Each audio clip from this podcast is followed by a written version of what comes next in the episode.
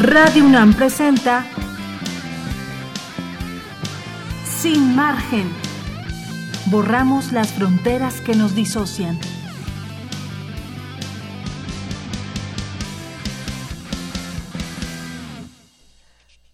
Buenas tardes, bienvenidos a Sin Margen. Estamos aquí transmitiendo a través del 96.1 de FM Radio UNAM. Muy contentos aquí el honorable cuerpo de producción. Nos saluda Jessica Trejo, nos saluda Ana Salazar y Luisa Iglesias. Estamos aquí todos listos para este programa que reivindica la figura de los marginados, que reivindica el derecho a la diferencia y que persigue precisamente hablar de la diferencia, volver visible todo esto que se ha, se ha hecho invisible durante tantos años y que la universidad tiene una responsabilidad por supuesto, de volver visible y de, y de entablar diálogos y de formar nuevos tipos de debate y de discusiones. Eh, en este programa, como ustedes se imaginarán, somos irreverentes, pero somos inteligentes y cualquier discusión respeta todas las ideas, está persiguiendo eh, diálogos inteligentes, diálogos lúdicos. Eh, vamos a arrancar el día de hoy hablando, ya se imaginarán, eh, del imperio gay contra las transnacionales, como lo anunciábamos hace un rato, porque llegó para quedarse el imperio gay, tengan, tengan cuidado, hemos llegado por ustedes y aquí nos vamos a quedar. Y, han pasado cosas. Eh, la iglesia, a la iglesia no le gustó y pues ya le dijo a la, a la CONAPRED que, que se porte bien, por favor. Eh, nosotros nos vamos a portar muy mal el día de hoy. Tenemos tres invitados fenomenales para arrancar con este programa con, con broche eh, dorado, con un broche arcoíris. Vamos a hablar nada más y nada menos que con Oscar Chávez Lanz. Vamos a hablar con Lolkin Castañeda y vamos a hablar con Juan Carlos Hernández. Poco a poco les vamos a contar, ustedes ya saben quiénes son, pero poco a poco les vamos a ir contando qué es lo que han hecho por la comunidad LGBTTRTTTI y por todas las comunidades que defienden los derechos humanos. Si les parece bien, vamos arrancando esta tarde a las 12 de la tarde con tres minutitos con una noticia, porque ya no sabemos ni qué tanto ha pasado con esto del imperio gay. ¿Quieren saber en dónde estamos? Ahí les va. ¿Y ahora? ¿Qué tanto pasó?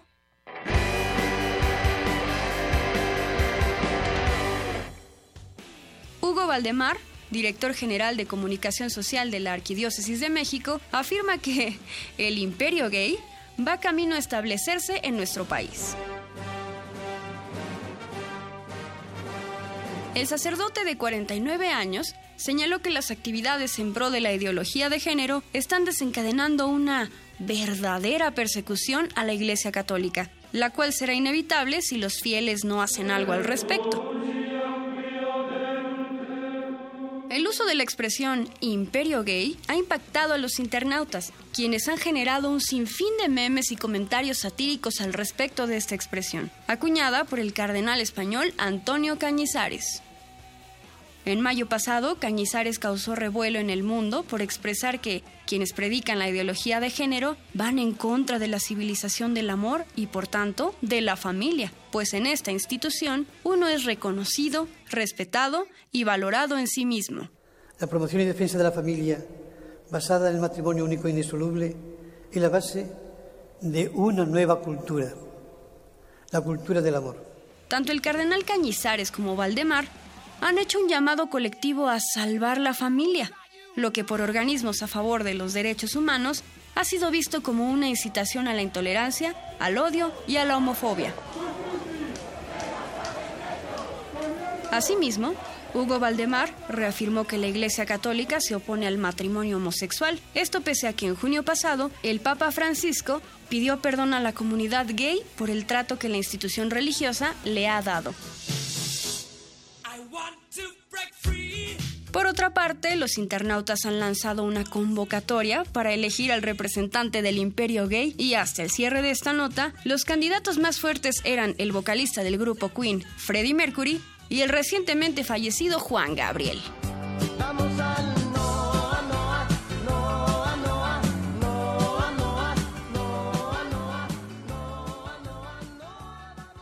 Bueno, sí, ahorita Radio UNAM tiene algunas lentejuelas, eh, pero sí nos gustan, sí nos gustan las lentejuelas, no, no, no se vayan a enojar. Signifiquen lo que signifiquen. Signifiquen lo que signifiquen. Ustedes ya escucharon esa voz. Antes de que presentemos a este invitado fenomenal, hay que decirlo, sí, la UNAM el día de hoy cumple años y una manera grande de festejarlo y de hacerle honor a esta casa de los estudios que nos ha proporcionado este espacio y que nos deja día con día difundir el conocimiento, pues es decir que el rector Enrique Graue, precisamente el día de ayer, eh, sale a decir que la UNAM apoya el matrimonio igualitario, sale a decir que apoya la diversidad y partimos de ese comentario para hablar en este momento nada más y nada menos que con Oscar Chávez Lanz. Ustedes lo conocen porque es biólogo, sexólogo, fundador del grupo interdisciplinario de sexología, mejor conocido como GIS, pero además de toda la labor que ha hecho por la educación sexual en este país, una labor importantísima de muchos años, él es muy reconocido por este programa que nosotros podíamos encontrar en IMER llamado Desde las sábanas, si no me equivoco, bajo las sábanas, querido Oscar Chávez Lanz. Para nosotros es un verdadero...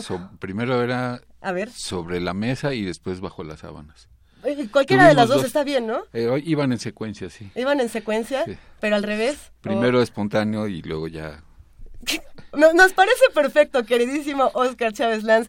Es un gustazo tenerte por acá, eh, sobre todo por dos razones. Una, por la labor sexual, vamos a dejarla así, por la labor de la sexología, y por el otro lado, por el trabajo que se hace en la radio, porque este programa también está intentando recuperar la parte cultural, la parte radiofónica que la universidad está buscando urgentemente. Y bueno, pues qué mejor que arrancar contigo esta tarde hablando de sexo de sexualidad. Pues ya estoy completamente ruborizado, Luisa. sigue, sigue, por favor. ¿Sigo? Ok, a ver. Vamos a hablar de matrimonio igualitario desde la sexualidad, porque lo que está ocurriendo es que tenemos un montón de términos extraños, como ideología de género, como eh, las masculinidades que ya cada significan otra cosa dependiendo de qué iglesia las quiera manejar. Estamos hablando entonces de que no queremos equidad de género en la Constitución, esa es otra que hemos escuchado en, en los últimos días. Y tenemos una serie de conceptos que no hemos definido bien. Hablábamos también fuera del aire tú y yo de lo que significaba género, de lo que significaba sexo, de lo que significaban estas palabras que a veces usamos con tanta facilidad sin pensar en lo que estamos diciendo.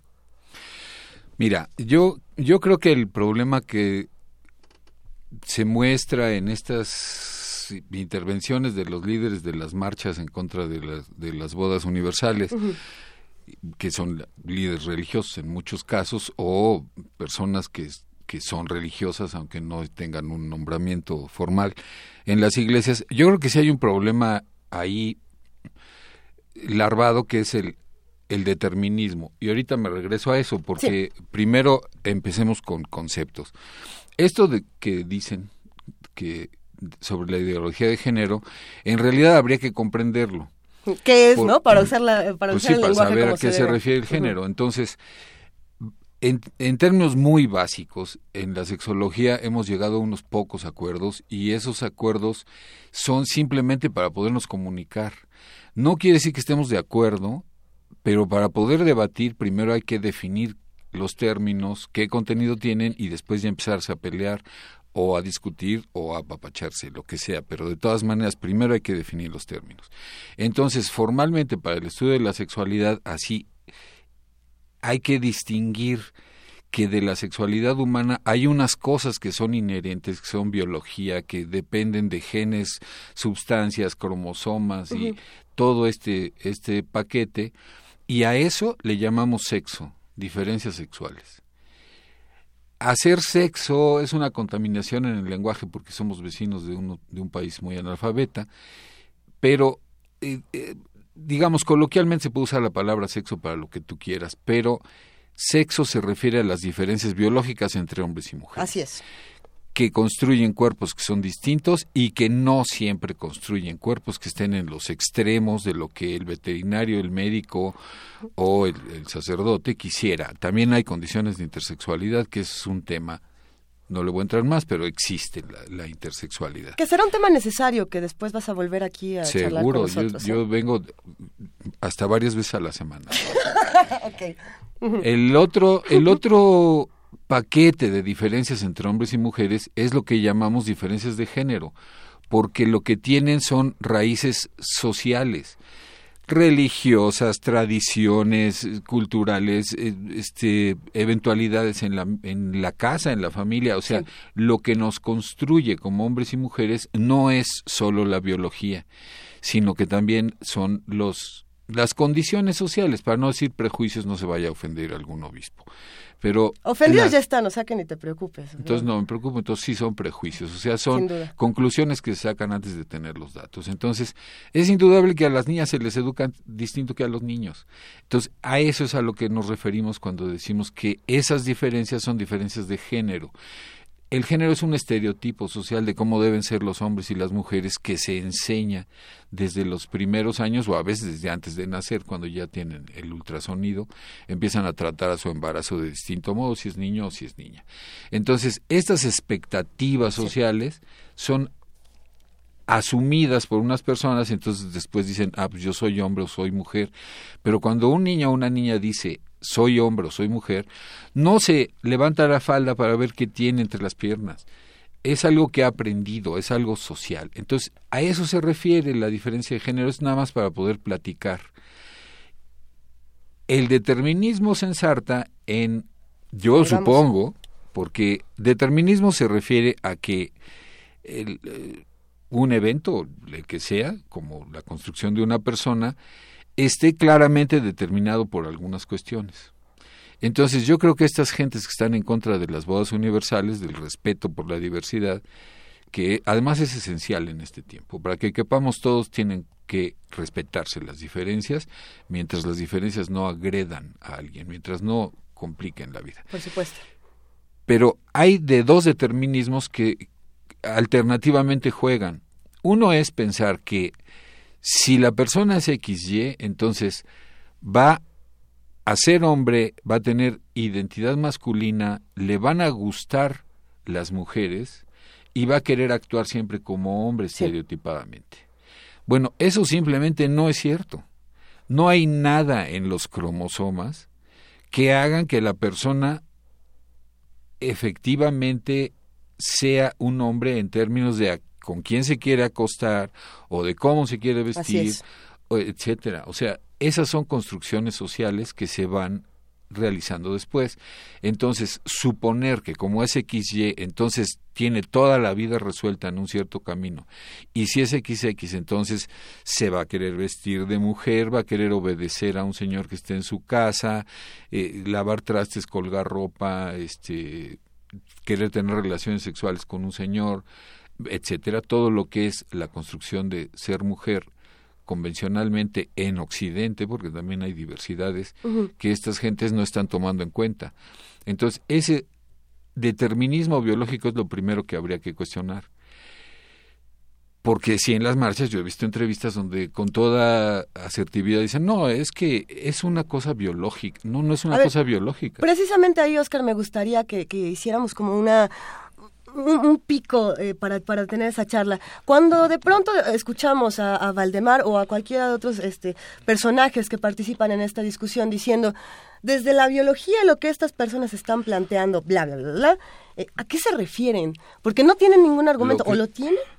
Lo que está muy claro es que no tienen ni idea de qué es la biología. O sea, la, la, la biología construye diversidades, no homogeniza esta idea de que la selección natural elimina la diversidad y entonces construye el tigre perfecto, el león perfecto, o el, o el, no es cierta. O sea, lo, hay mecanismos biológicos muy claros, perfectamente estudiados, tienen más de 40, 50 años de haber ocurrido esta revolución en, en la concepción de la, de la evolución por selección natural y está muy claro que la biología sostiene la diversidad. No es cierto que se homogenice y que haya un ser perfecto y que el ser humano sea el más perfecto, eso es menos claro, ¿no? Somos bastante imperfectos en muchas partes de nuestro cuerpo. Tenemos dedos de los pies, tenemos un apéndice que a veces mata a las gentes. El mío explotó, pero explotan seguido, o sea que... Sí, estallan y, pueden, pueden matarte, ¿no? Y, si hubiera un diseño atrás, pues entonces no tendríamos apéndice, no tendríamos dedos en los pies, etcétera. O sea, está muy claro que el proceso evolutivo no perfecciona, no homogeniza, sino que genera diversidad y a partir de esa diversidad sigue el proceso dando. en relación al determinismo biológico y que macho y hembra y eh, al margen del génesis y de los prejuicios que puedan tener en, el ámbito religioso. Ahorita vamos para allá. Eh, en un momento más. En un rato. Pero no es cierto que biológicamente los machos busquen solo a las hembras y las hembras busquen solo a los machos para tener actividad que podríamos asimilar a la actividad erótica en los seres humanos. Eso es simplemente falso.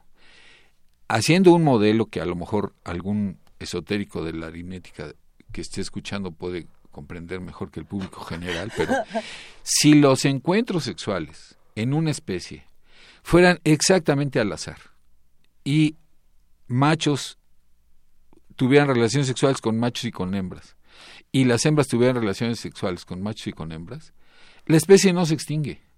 Si, la, si las relaciones sexuales fueran mitad y mitad, no se extingue, porque de, esas, de esos encuentros, la mitad serían encuentros con posibilidades de descendencia fértil.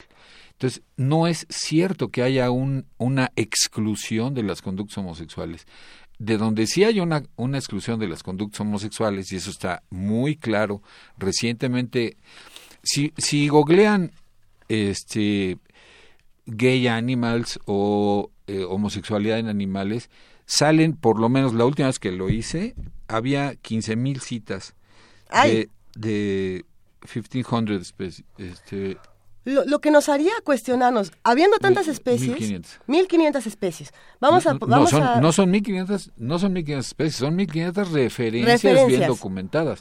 Porque donde no sabemos, pues quién sabe. Vamos vamos a quedarnos con eso, Oscar, para plantear entonces si la naturaleza lo tiene por este lado, ¿qué sería lo que es normal? Vamos, vamos a hablar de lo que es normal con un glosario desmitificador y regresamos a esta charla con Oscar Chávez Lanz aquí en Sin Margen.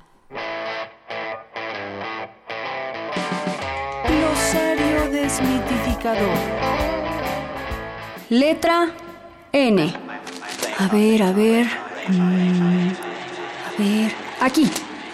Normal. Según la máxima autoridad de la lengua, lo normal es algo que existe en su estado natural. Lo define también como algo que, dado su naturaleza, se ajusta a las reglas fijadas por la sociedad. Al ser el hombre y la mujer dos seres en supuesto estado natural, la norma los estableció como complemento, pero ¿qué pasa cuando la naturaleza de un ser no cumple con los estándares del resto? Esa persona es rara. ¿Viste cómo se porta? No te le acerques. Es anormal. Ser alternativo rompe con el equilibrio de quienes viven en supuesta normalidad. ¿Qué es lo que realmente asusta? ¿Por qué lo distinto amenaza a los normales? En un mundo plural, todos somos el anormal de alguien más.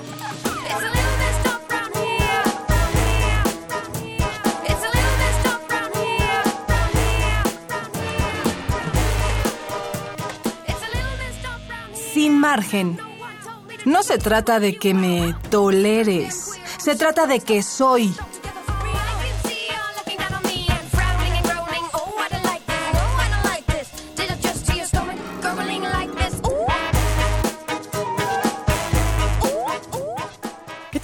palabra esa de tolerancia, ¿verdad, Oscar? Pues sí, sí fue un problema cuando se, se hizo el año de la tolerancia. Es un concepto muy gringo, ¿no? O sea, te desprecio, eres una basura, pero mi educación me hace que... Está bien, o sea, como primer escalón está bien, ¿no? Si, si tienes prejuicios sociales, por lo menos no los expreses, no maltrates a la gente en la calle, pero realmente es el primer escalón. ¿Les gusta la idea de que cambiemos tolerancia por respeto de vez en cuando? Ese es el siguiente escalón y luego solidaridad y así. Vamos a presentar a nuestra siguiente invitada que se suma a esta mesa y nos da un gusto verdaderamente inmenso porque hace una labor social muy importante. Se trata de Lolkin Castañeda. A ver, ella se define de la siguiente manera. Así lo encontramos nosotros y nos encantó lesbiana, feminista, defensora de derechos humanos. Por otro lado, estudió psicología en la UAM. Ella precisamente promueve la reforma de matrimonio civil igualitario, eh, coordinó Sociedad Unida, ha acompañado muchísimos casos de lesbianas y homosexuales en busca del respeto a sus derechos humanos. Eh, podríamos seguir hablando de su currículum. Nos parece muy interesante decir que forma parte de la Asamblea Constituyente. Eh, te queremos felicitar antes de cualquier otra cosa y agradecerte por la lucha que vas a tener por muchos de nosotros en este espacio. Y bienvenida, Lolkin. ¿Cómo estás? Muchas gracias, Luisa. Muy contenta de estar aquí. Gracias por esta invitación, por este espacio y por tan cálida eh, presentación solamente en, en este asunto del imperio gay. Yo no comparto ni disfruto de las monarquías, pero si vale la candidatura, yo soy Pepecita eh, eh, de charachera, Pepecita y guapetona. Ah, por si por si queda este ahí la candidatura puesta. Pues ya se van a hacer las votaciones, así que va- vamos todos poniéndonos de candidatos para diferentes cosas. este, Va.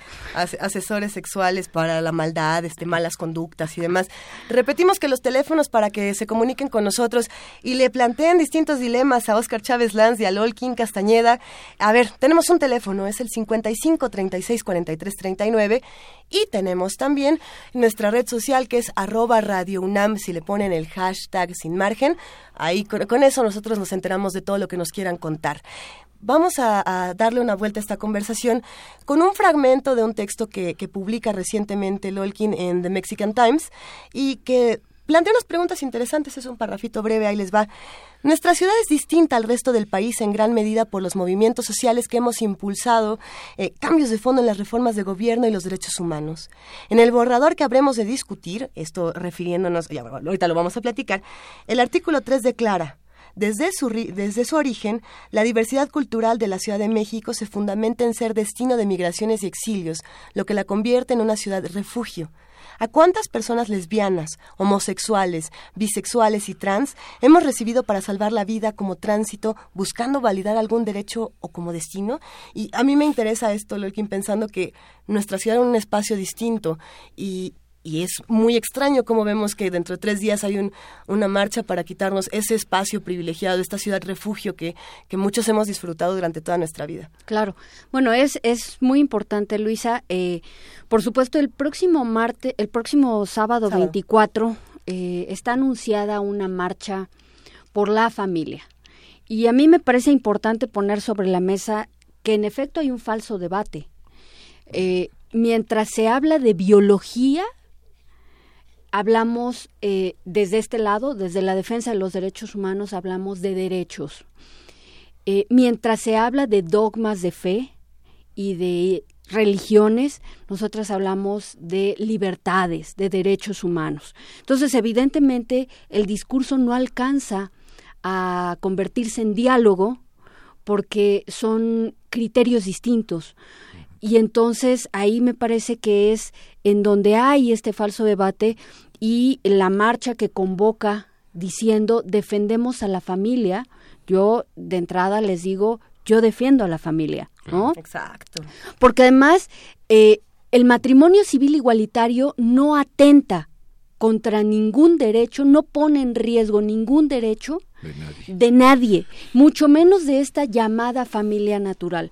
Por el contrario, lo que decimos es eh, las lesbianas, los homosexuales, bisexuales, trans, lo que queremos es expandir derechos y gozar de eh, todos los derechos que tenemos las personas, ¿no? Eh, es criterio, además de la Suprema Corte de Justicia, decir el matrimonio civil, que es un contrato, no puede ser el privilegio solo de un hombre con una mujer con fines de procreación. Eso es inconstitucional.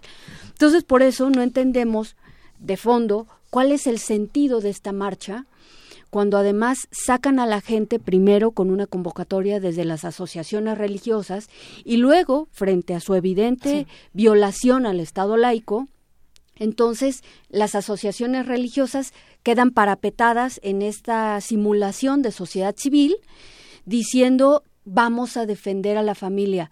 ¿De qué la van a defender?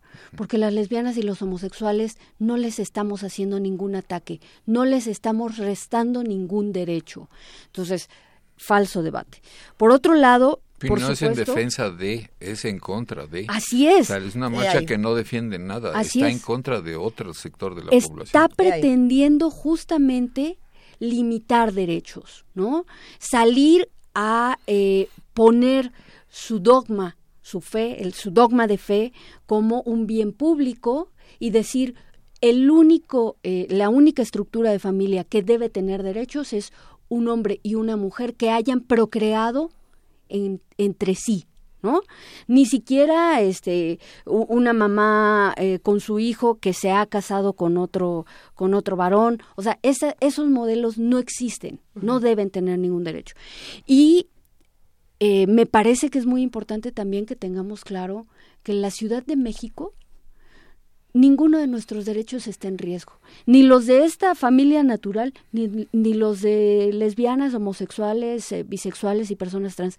Los derechos no están en riesgo, los derechos forman parte de leyes, de códigos y entonces no, no, no ser parte de este de esta provocación, ¿no? No hay nada en riesgo.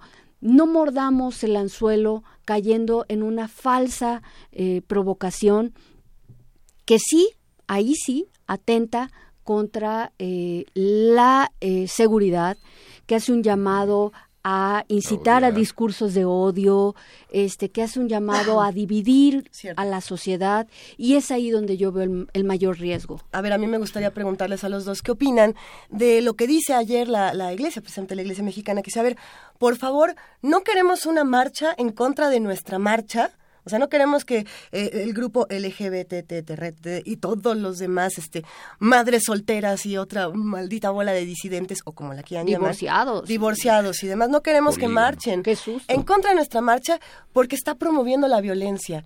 Entonces muchos de nosotros nos, quedamos pensando, ¿y, el discurso de ellos no promueve la violencia? ¿O cómo se enfrentan eh, estos dos discursos? ¿Qué pasa cuando hay una marcha que va para un lado, una marcha que va para el otro, y ni siquiera están hablando en el mismo lenguaje? Claro. Sí, es totalmente un, una falsedad, es un... Eh, una trampa, pues, eh, cuando dice Hugo Valdemar que los estamos, que estamos siendo intolerantes y los estamos poniendo contra la pared, pues la realidad es que no se hace cargo él de la violencia que provoca decir que las lesbianas y los homosexuales somos anormales. No se hace cargo eh, de la violencia que provoca en las familias, en las niñas y en los niños que forman parte de estas familias, decir que su familia no merece derechos, no merece respeto, ¿no? Eh, entonces es justamente salir con un garrote a golpear a alguien y cuando denuncias ese golpe, entonces dice, oye, no seas intolerante, ¿no? Ay, qué groseros son ustedes. Ay, qué groseros, ay, no aguantas nada, ¿no?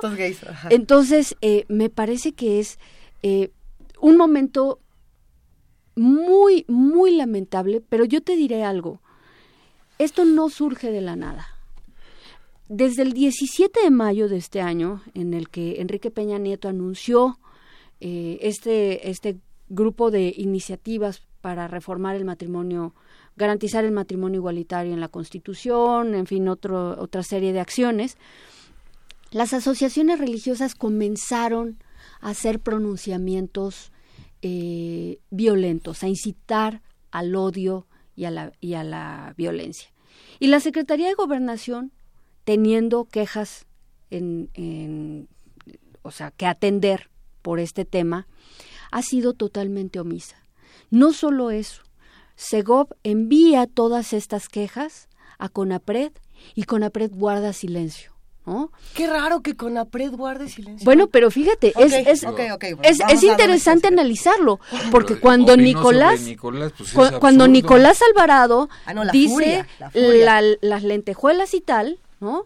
Dos días después, CONAPRED emite medidas cautelares y le dice a Nicolás, vete a tomar unos cursos para no discriminar.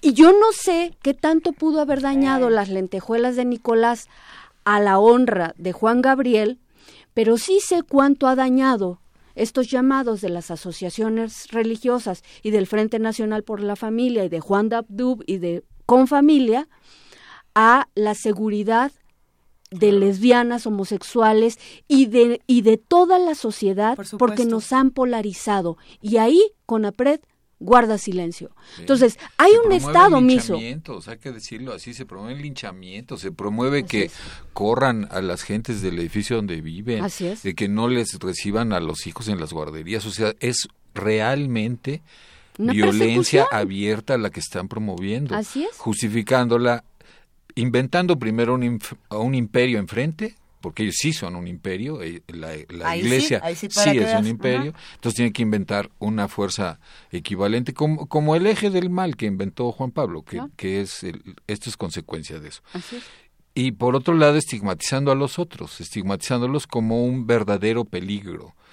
Pues si, si hubiera un peligro para la reproducción humana es, es la castidad que, de monjas y curas, o sea, ahí claramente si se fuera a extinguir la humanidad sería por sus propios por sus propios mandatos, pero como decía yo al principio, si la, los encuentros sexuales fueran aleatorios, la especie sobrevive. Si la, eh, tenemos 900 coitos por cada niño nacido vivo, aproximadamente. 900 actividades sexuales. Somos la especie que menos eh, eficacia reproductiva tiene. O sea, es ridículo. La mayor parte, pero abrumadora, de la actividad sexual en los seres humanos no es reproductiva. No somos ganado en un establo la sexualidad tiene muchísimos otros significados de vínculo entre la gente, de, de amorosidad, de diversión, etcétera, y eso es lo que están descalificando. Nos quieren convertir en unos puercos, en una piara encerrarnos en un, en un corral a tener hijos. Es la, esa es la idea que tiene la Iglesia Católica y otras, porque no es la única, de lo que debe ser la sexualidad humana. Es ridículo, es ridículo. Sí, sin duda. A ver, hace unos años nosotros nos escandalizábamos eh, terriblemente porque en Estados Unidos eh, había un grupo de personas que dijo nosotros no queremos que a nuestros hijos les enseñen lo que dice Darwin ese, ese Darwin que está promoviendo la evolución que se cree guacala, ¿no? Entonces, en Estados Unidos dijeron, ok, los papás que no quieran que sus hijos lean a Darwin, firmen aquí y no se los vamos a leer. Eh, a muchos nos pareció escandaloso, abrumador.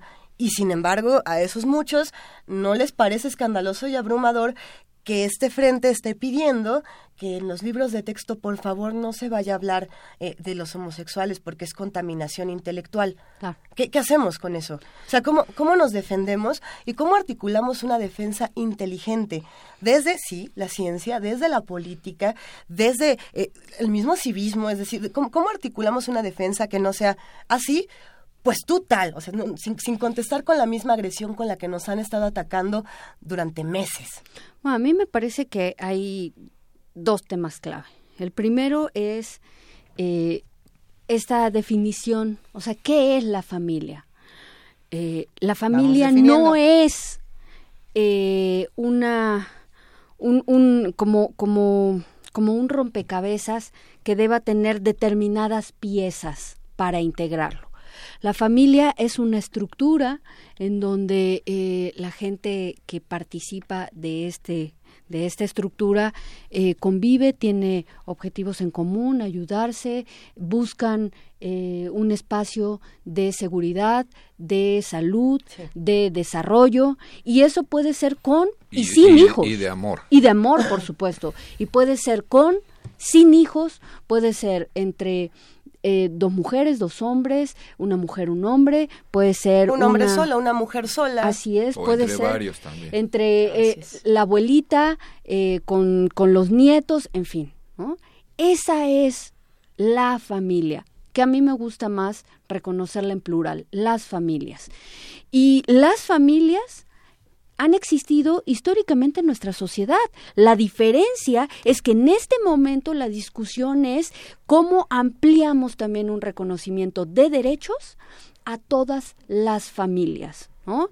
Y cómo dejamos de, de sostener la desigualdad de derechos, imaginando privilegios solo a partir de una razón biológica o solo a partir de una razón ideológica religiosa. Vamos a... Que la razón biológica tampoco existe, o sea, están eh, inventando, o sea, no es cierto que sea como ellos dicen. Así es, así es, eh, pero pretenden ponerla sobre la mesa como, como, para excusar, para explicar la desigualdad. Y una cosa es la, diferencia... que dicen Una cosa es la diferencia que no justifica la desigualdad. Son dos cosas distintas. Entonces, eso por un lado. Por otro lado, bueno, a mí me parece que eh, hay, hay todo, todo un asunto en este momento eh, respecto de quién impone esos, esos, esas estructuras. ¿no? la Ciudad de México es un ícono a partir de la organización social de cómo hemos cambiado los derechos y hace que nuestra sociedad sea totalmente distinta a la de Puebla. Es más, cruzas Tlalpan y llegando a Morelos ya no gozamos de las mismas libertades, ¿no? Entonces, la Ciudad de México realmente retomando lo de la ciudad refugio, ha sido este espacio de libertades en los que hemos podido repensarnos culturalmente. Y aun cuando sigue siendo la ciudad guadalupana, por excelencia, donde cada 12 de diciembre vienen eh, de muchos lugares de la República, aun cuando sigue siendo la ciudad machista y misógina que ha sido siempre, la realidad es que la cultura ha comenzado a reconocer otras formas de diversidad, incorporándolas como parte de su eh, valor. Vamos a seguir hablando de matrimonio igualitario, diversidad, sexualidades, familias y, también vamos a meter el tema religioso en un momento más con un invitado muy especial. Pero por ahora, a ver, nuestra selección musical esta tarde la hizo nuestro queridísimo amigo el Mastuerzo, Paco Barrios el Mastuerzo, integrante de Botellita de Jerez, que además van a tener un concierto importante, ya les vamos a contar. Y esta historia llamada Guadalupe Reyes es de una chava trans, esperemos que la disfruten. Guadalupe Reyes uno, pues es una canción basada en una historia de la vida real de una compa transgénero, pues que eso, que descubre en algún momento sus distintas, digamos, eh, identidades, la nacional o, bueno, la lingüística, la, etcétera, ¿no? Y de pronto descubre su, eh, su identidad, digamos, genérico-sexual, se descubre como una mujer atrapada en el cuerpo de un hombre. Esta es una canción, digamos, doble. Es una primera canción Guadalupe Reyes, una canción Guadalupe Reyes 2, que habla, digamos, de la misma historia. Guadalupe Reyes, que eh, José Guadalupe de los Santos Reyes, que se descubre en algún momento, eh, además de mexicana, de esa mujer atrapada en el cuerpo de un hombre, también se descubre como trabajadora, es decir, como trabajadora sexual. Guadalupe Reyes 1. Cierra los ojos, moreno. Estás más hermoso que siempre. Así vestido de fiesta, despacito, despacito. Estoy caminando hacia ti. Suena, suena, suena. Guitarra de palo santo. Guitarra de palo escrito de ébano y ganadillo. Eras José Guadalupe de los Santos Reyes pero siempre te entendiste como la Lupe, Guadalupe Reyes. Cierra los ojos, morena, estás más hermosa que siempre, así vestida de fiesta, despacito, despacito, estoy caminando hacia ti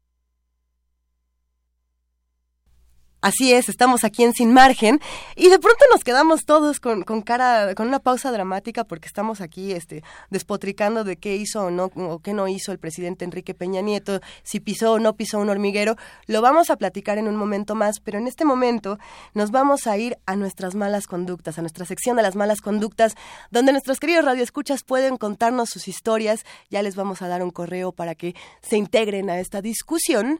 El día de hoy, Ale nos cuenta cómo es crecer en una familia donde se apoya la diversidad sexual, donde se apoyan las decisiones. Y bueno, celebramos con esta canción porque además es el cumpleaños de Joan Jett, nuestro ícono LGBT, así que vamos a escuchar a Ale. Estas son las malas conductas.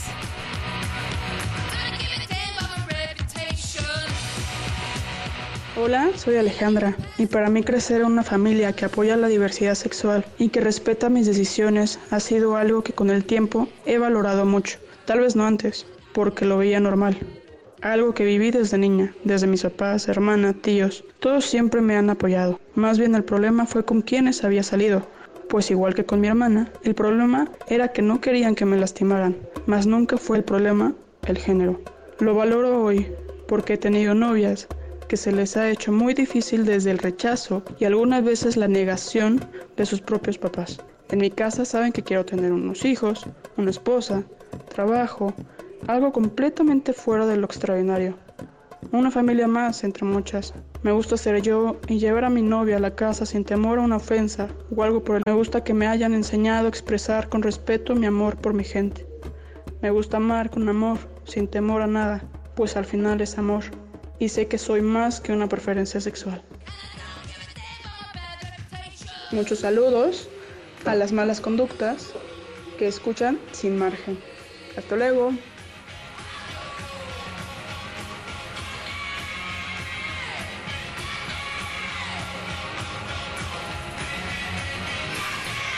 ¿De qué quieres hablar?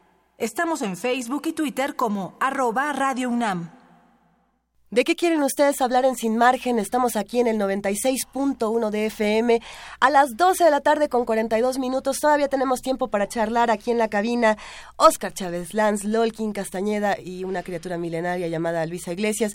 Y a ver, ¿en qué nos quedamos? ¿Qué hizo y qué no hizo Peña Nieto cuando las leyes ya eran las leyes y no había por qué moverle, moverle a la situación? ¿Quién, quién se arranca con esto? Bueno, a mí, me, a mí me parece que, que el tema está absolutamente resuelto. O sea, en este momento estas organizaciones con familia, eso, pero, claro, eh, pero la animadversión que está generando ese es el problema. Claro, pero eh, en este momento con familia y el Frente Nacional por la Familia están simulando esta discusión del matrimonio igualitario cuando en realidad el matrimonio igualitario llegó a México en el 2009 eh, llegan siete años tarde a la discusión, ¿no? Porque eh, más tantito tarde, tantito, pues, pero no solamente en temporalidad, sino en certezas. La Suprema Corte de Justicia ha fallado en distintos casos: Oaxaca, Chiapas, Chihuahua, eh, Yucatán, Campeche, Colima, diciendo el matrimonio civil no puede ser eh, solamente entre un hombre y una mujer, ni condicionar la reproducción. De tal forma que eh, los códigos que así lo sostengan son inconstitucionales. Con este fallo, con, e, esta jurisprudencia que emite en junio del 2015 la Suprema Corte de Justicia, pues para mí era muy claro el mandato a esos gobiernos constitucionales eh, preguntándoles, bueno, señor gobernador, si, si tu responsabilidad es garantizar el cumplimiento de la Constitución, ¿qué te falta para garantizar que no haya ninguna ley que discrimine a alguno de tus representados, ¿no? Y sin embargo, bueno, solamente hemos tenido avance en 10 estados de la República y eh, en el resto del país, pues se sigue imponiendo eh, un, una sola moral, una sola religión, un solo dogma como bien común. Entonces, me parece que es ahí en donde no se alcanza a entender eh, por qué no acatan el fallo de la Suprema Corte de Justicia de la Nación. Y diré algo muy en broma, así, en, en, en el sentido más ridiculizante. Si fuera Andrés Manuel y su al diablo con las instituciones, quien gobernara, lo entendería. Pero, ¿qué pasa? Que no acatan la indicación de la Suprema Corte de Justicia de la Nación y que Emilio Gamboa y César Camacho tienen la cara dura de decir no es prioritario. ¿Cómo no va a ser prioritario defender los derechos humanos y garantizarlos en la Constitución Política Mexicana? ¿Qué necesitan entonces, no? Entonces, hay aquí, evidentemente, una omisión del Estado, hay tibieza, por supuesto, eh, Bueno, hay temor a, los acarreos de la iglesia, o sea, eso está muy claro. no es realmente no sus decisiones no tienen que ver con los derechos, sino con que tienen miedo de que los regañe el obispo y, punto. O sea, no no va por ahí, ¿no? las leyes, yo entiendo, tienen que justificarse a partir del bien custodiado, ¿no? O sea, cualquier legislación tiene que tener claramente un objetivo y el, de, y el objetivo es defender algo. En el caso del respeto por la diversidad, no hay nada que se esté defendiendo, porque no se atenta contra nada por el reconocer que la sociedad es más diversa de lo que ellos quisieran. Posiblemente quisieran como dices, una sociedad católica, con una sola religión, con un solo tipo de educación, con unos solos estereotipos. Sí, así es como, como posiblemente piensan. Pero yo creo que no solamente se, se refiere a la Iglesia Católica el prejuicio, o sea, el prejuicio contra las gentes homosexuales, el prejuicio contra los negros, el prejuicio contra las personas amarillas. Aquí hubo matanzas de, de chinos que se nos olvidan. Que no mencionamos tan seguido, exactamente. No mencionamos tan seguido porque son héroes nacionales los que condujeron algunas de ellas, ¿no? Pero sí eh, hay la semilla de la, de la discriminación en muchos grupos, no solamente en, en la Iglesia. La Iglesia ha capitalizado un poco este asunto, se, ha, se han, han usado los, los púlpitos de las iglesias católicas, pero ni son las únicas iglesias y también hay oposición, también hay prejuicios fuera de la de las iglesias, o sea, no se necesita ser religioso para tener dogmas en la cabeza, también hay dogmas en la cabeza de muchas otras gentes que no son que no son religiosas. A ver, por aquí este nos escribió Iván LSA Azul, si no me equivoco, así es su nickname en Twitter, y nos dice, creo que el tema en defensa de la familia se ha matizado de una ideología religiosa. Él nos comenta que es ateo y que no aprueba del todo eh, los LGBTI. No estamos muy seguros si te refieres a los derechos, si te refieres a, a las decisiones, eh, pero sí, en efecto, bueno, pues eh, es justo lo que está diciendo Oscar Chávez Lanz. Sí, sí, los prejuicios nos, eh, son... Es más fácil, yo creo, para una persona que no tiene un pensamiento religioso, el reflexionar sobre los derechos de las otras personas, en contra de que la diversidad no le va a hacer ningún daño, etcétera. O sea, yo creo que es más fácil que teniendo un pensamiento religioso dogmático. Además, hay mucha gente religiosa que es creyente en las divinidades y en los milagros y en, en el efecto de los rosarios para que no para que le quinte cáncer a su abuelita o lo que sea, que también está defendiendo los derechos de la, de la gente. He entendido el cristianismo desde una cierta perspectiva, si, si de veras es una doctrina del amor al prójimo, pues entonces en esa en ese paquete pues viene involucrado todo el, el este el, el amor por todo lo que es la creación. Diosito lo hizo distinto, lo tienes que amar de todas maneras. Sin duda, pero a ver, en defensa tanto de los religiosos como de los no religiosos, y para que le demos la bienvenida a nuestros siguientes invitados también, eh, yo creo que así como hay eh, religiosos que pueden ser homofóbicos, así como no los hay. Es decir, ni toda, las iglesias exacto, Ni toda la iglesia está en contra del de, matrimonio igualitario, que eso habría que, recalcarlo, así como no todos los, gays están en contra de la iglesia, como no todos los heterosexuales son misóginos, eh, estas generalidades son las que a veces generan estos discursos de odio de los que tenemos que escapar y por eso aquí nosotros armamos un, un debate inteligente. Eh, planteando de eso, me gustaría darle paso a nuestro siguiente invitado que ya se encuentra en la línea. Si no me equivoco, Juan Carlos Hernández, ¿estás ahí? ¿Cómo estás, Luisa? Acá saludos, saludos a Oscar, a Lol y a todos este, ahí en el estudio. Te saludamos.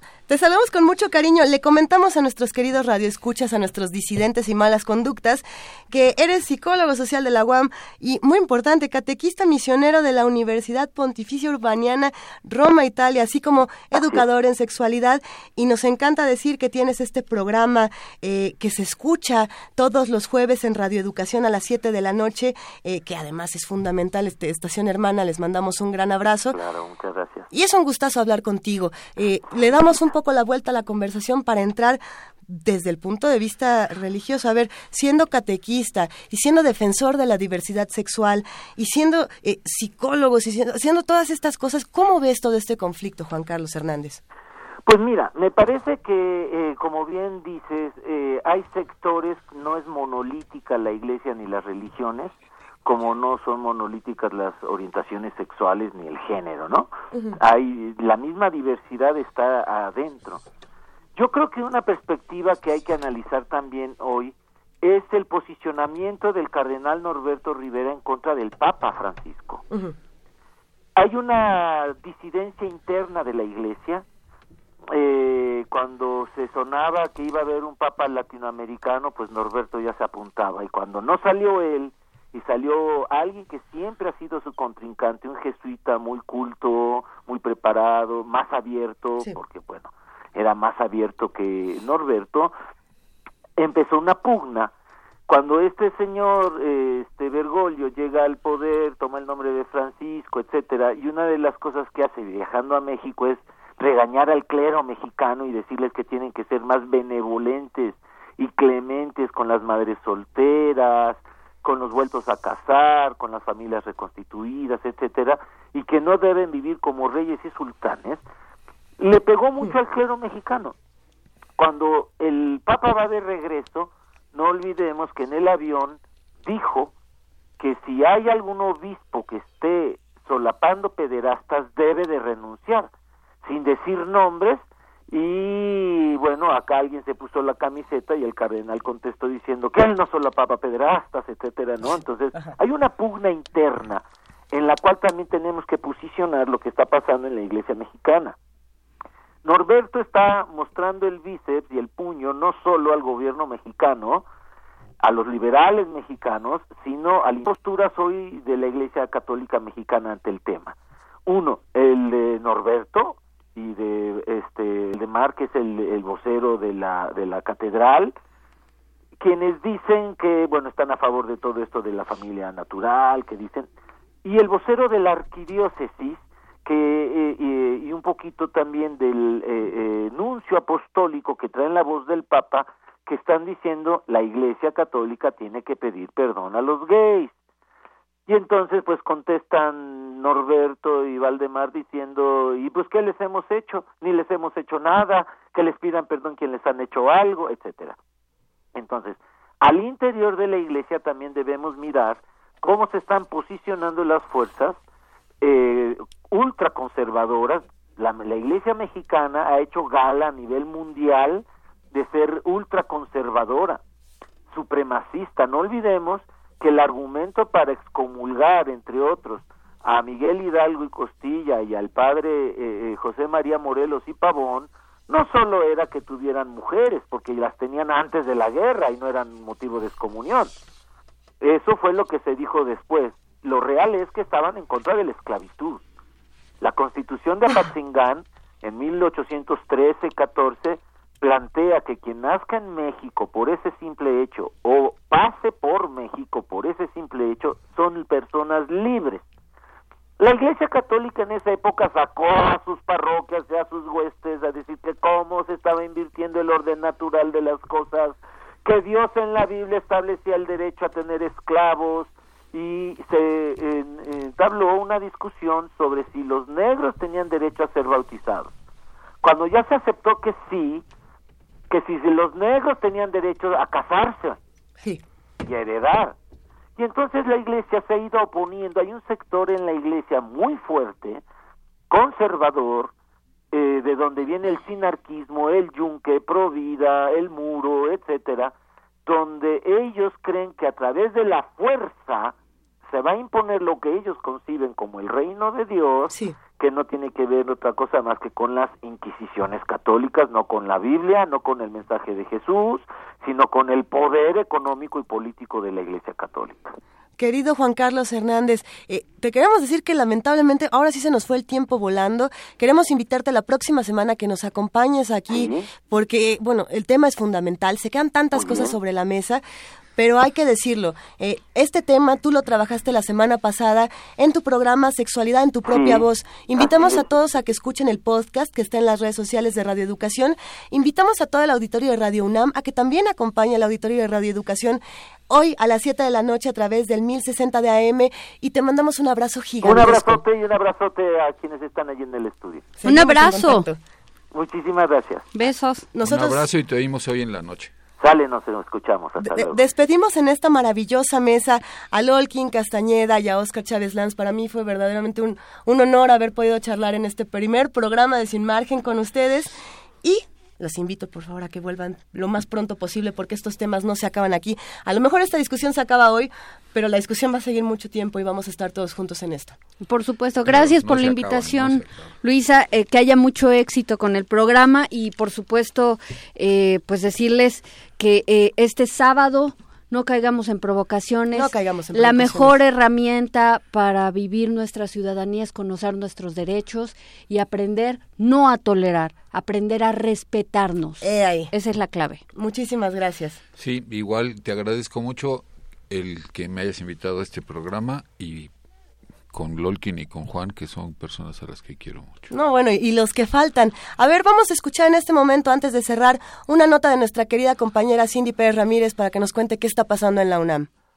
Yo soy la transexual. Que sí, que no, la transexual. Yo soy. Todos los seres humanos tienen derecho a una identidad propia, personal e irrepetible que los hace ser diferentes. La diversidad sexual hace referencia a todas esas posibilidades de asumir, expresar y vivir la sexualidad. Sin embargo, muchos desconocen la diferencia entre orientación e identidad, lo que lleva a prácticas discriminatorias. De acuerdo con la activista Gloria Davenport, la orientación sexual hace alusión al deseo erótico afectivo y se puede agrupar en heterosexualidad, homosexualidad y bisexualidad. La identidad de género es la certeza y el conocimiento propio de pertenecer a alguno de los dos géneros de los que existen en la humanidad, hay que entender que género son construcciones socioculturales, no son construcciones biológicas. Puede desarrollarse la persona sin importar lo que viene siendo su modelo genital. Una persona que es eh, etiquetada de nacimiento como mujer por tener una vulva puede desarrollar una identidad de género masculina o una persona que fue etiquetada como hombre desde el nacimiento por tener un pene puede desarrollar una identidad de género de mujer. En entrevista para Radio UNAM, la también periodista especializada en derechos humanos indicó que la nomenclatura LGBTI es una expresión de la diversidad sexual. Responde a lo que viene siendo la realidad social de momentos. Hay muchos movimientos de, de construir lo que viene siendo los géneros cada vez vemos cómo se, va alejando más lo que viene siendo la construcción de género de lo que viene siendo la genitalidad humana, que traen a su vez más posibilidades de desarrollo humano. La diversidad no, es para que nos asuste, al contrario, la, diversidad es una riqueza. Al haber más matices dentro de la humanidad, pues hay muchas más formas de producir cultura. La respuesta social a la diversidad sexual tiene distintas repercusiones en la vida personal y pública de la comunidad LGBTI. Por ejemplo, según la encuesta nacional sobre discriminación en México, 8 de cada 10 personas de más de 50 años está en contra de que las parejas gay adopten niños o niñas. Para Radio UNAM, Cindy Pérez Ramírez. Dulce García, este programa ya se va a acabar. ¿Estás ahí para contarnos qué va a pasar con Arriba los de abajo? Claro que sí, Luisa. Buenas tardes a ti y al auditorio. Hola, querida este, Dulce. Hola, los queremos invitar a que no se pierdan el día de hoy Prisma RU. Este, todos los jueves va a salir la sección Arriba los de abajo, que es una sección pues dedicada también a grupos que son silenciados. El día de hoy vamos a hablar de los afrodescendientes. Les comentamos que tuvimos el testimonio de Patricio Hidalgo, que es un músico veracruzano, eh, pues que tiene eh, raíces afrodescendientes. Y bueno también platicamos con el maestro Marco Antonio Pérez del programa universitario de estudios de la diversidad cultural e interculturalidad de la UNAM quien nos cuenta cómo se le está haciendo en la universidad para poder darle voz a este sector de la población pues para lograr más bien más que nada su reconocimiento Felicidades, queridísima Dulce García, por esta sección en Prisma RU. Les deseo todo el éxito, así como todos los que somos parte de este equipo de Sin Margen. Te mando un gran abrazo a ti y a Cindy Pérez Ramírez. Muchas gracias, Luisa, igualmente. Va un abrazo. Que vaya bien con este programa. Eso, un abrazote marginado y disidente que nos merecemos tú y yo. Así es, gracias. A ver, ¿quiénes son parte de Sin Margen? ¿Quiere usted saber? Somos Luis Garza, Ernesto Díaz, Alejandra Sánchez, Ana Salazar, Arturo González, Jessica Trejo y Luisa Iglesias. Les mandamos un grandísimo abrazo. Ya nos vamos, nos escuchamos el próximo jueves a las 12 aquí en Sin Margen para defender a la diferencia. Adiós.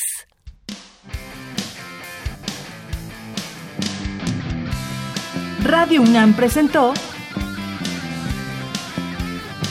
Sin margen. Borramos las fronteras que nos disocian.